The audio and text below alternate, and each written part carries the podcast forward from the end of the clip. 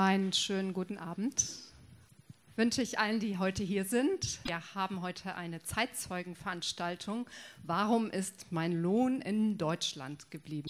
Diese Frage hat sich ein großer Teil von ca. 17.000 Vertragsarbeiterinnen gestellt, die in der DDR gearbeitet haben und einen Teil ihres Lohnes nie gesehen haben. Einer von ihnen ist unser Gast heute Abend, David Marcoux. David, schön, dass du heute da bist. Wir freuen uns sehr. Dankeschön.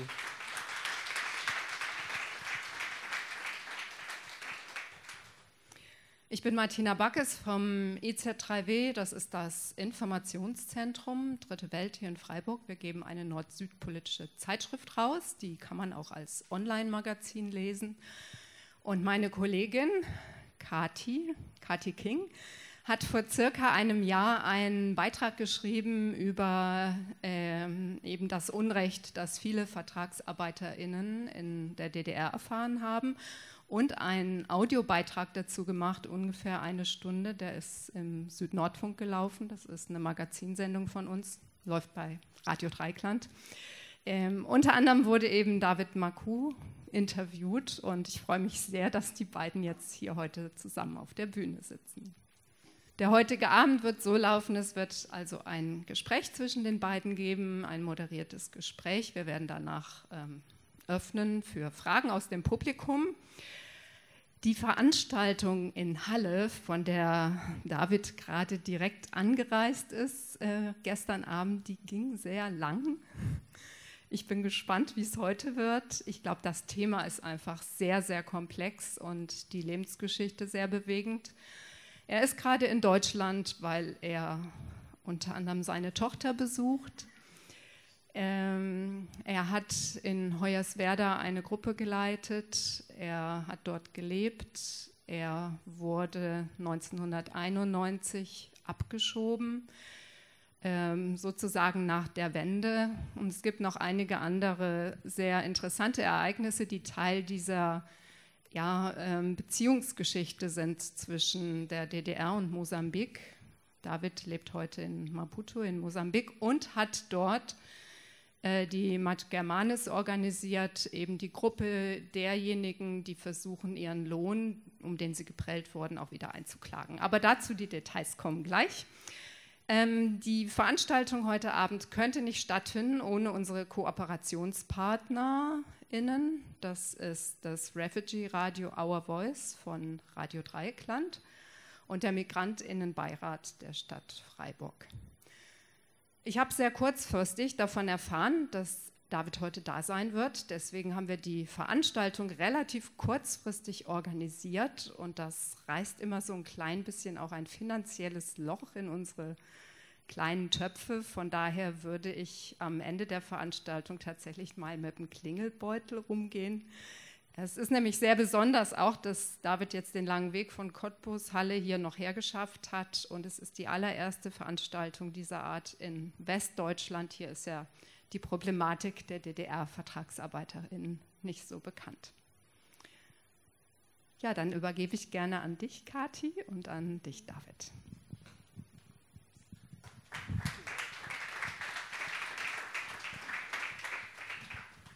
Ja, danke Martina und auch noch danke an das Team von der Mensa Bar, die ganz spontan hier eingesprungen sind und uns den Raum gegeben haben und auch sehr geholfen haben hier beim Aufbau, genauso wie Our Voice haben auch sehr beim Aufbau geholfen.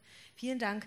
Wir haben eine kleine Dia-Show mitgebracht, damit man diese Geschichte auch ein bisschen untermalen kann. Die hat unsere Praktikantin Julia zusammengestellt, die heute leider nicht da sein kann. Ähm, dann bitte das erste Bild von der Dia-Show. Genau, wir beginnen nämlich vor deiner Ankunft in der DDR, denn 1975 war ein Ereignis, das Mosambik erst interessant gemacht hat für die sozialistischen Länder, die es damals gab. Bis dahin nämlich war äh, Mosambik portugiesische Kolonie. Und dann mit der Neckenrevolution in Portugal 1974 ging nicht nur der rechte Estado Nova unter ähm, Diktator Caetano zugrunde, sondern auch die portugiesische Kolonialherrschaft. Und ein Befreiungskämpfer, Samora Machel, wird 1975 zum ersten Präsidenten gewählt. Und er war Mitglied der Frelimo, also der mosambikanischen Befreiungsbewegung und späteren Partei. Und du warst damals Jugendlicher. Wir haben vorhin schon kurz drüber gesprochen. 14, 15 Jahre alt. Wie hast du diese Befreiung und Staatsgründung erlebt? Äh, sehr geehrte meine Damen und Herren, sei von mir gegrüßt. Ich heiße David Mako. Ich bin aus Mosambik und ich bin von äh, 1979 bis 1991 in ehemaliger DDR als Vertragarbeiter gewesen. Und das heißt, Mosambik und ehemalige DDR haben Vertrag gemacht. Und genau gesagt am 24. Februar 1979. Und wenn ich die richtig hier fragen. Genau, die Befreiung 1975. Damals warst du ja noch Jugendlicher. Ja, äh, ich war äh, 13 Jahre alt. mit Politik, mit meinem Alter, ich, konnt, ich kann jetzt nicht vieles sagen.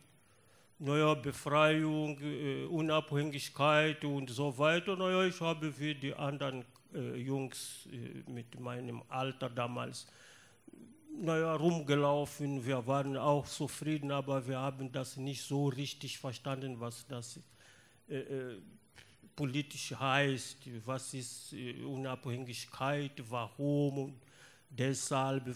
Aber ein bisschen, ne, mit 13 äh, Jahren konnten wir ein bisschen äh, äh, denken. Aber dann,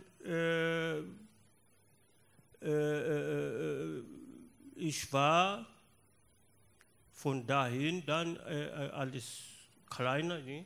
Ich habe auch äh, die Jugendorganisation, oh, äh, heißt das Jugendorganisation bei uns bis heute, auch mitgemacht, dass wir dann die Zu äh, Zukunft äh, Minister und Präsident und so weiter, wie man in, in der Politik bis heute spricht, dann mich vorzubereiten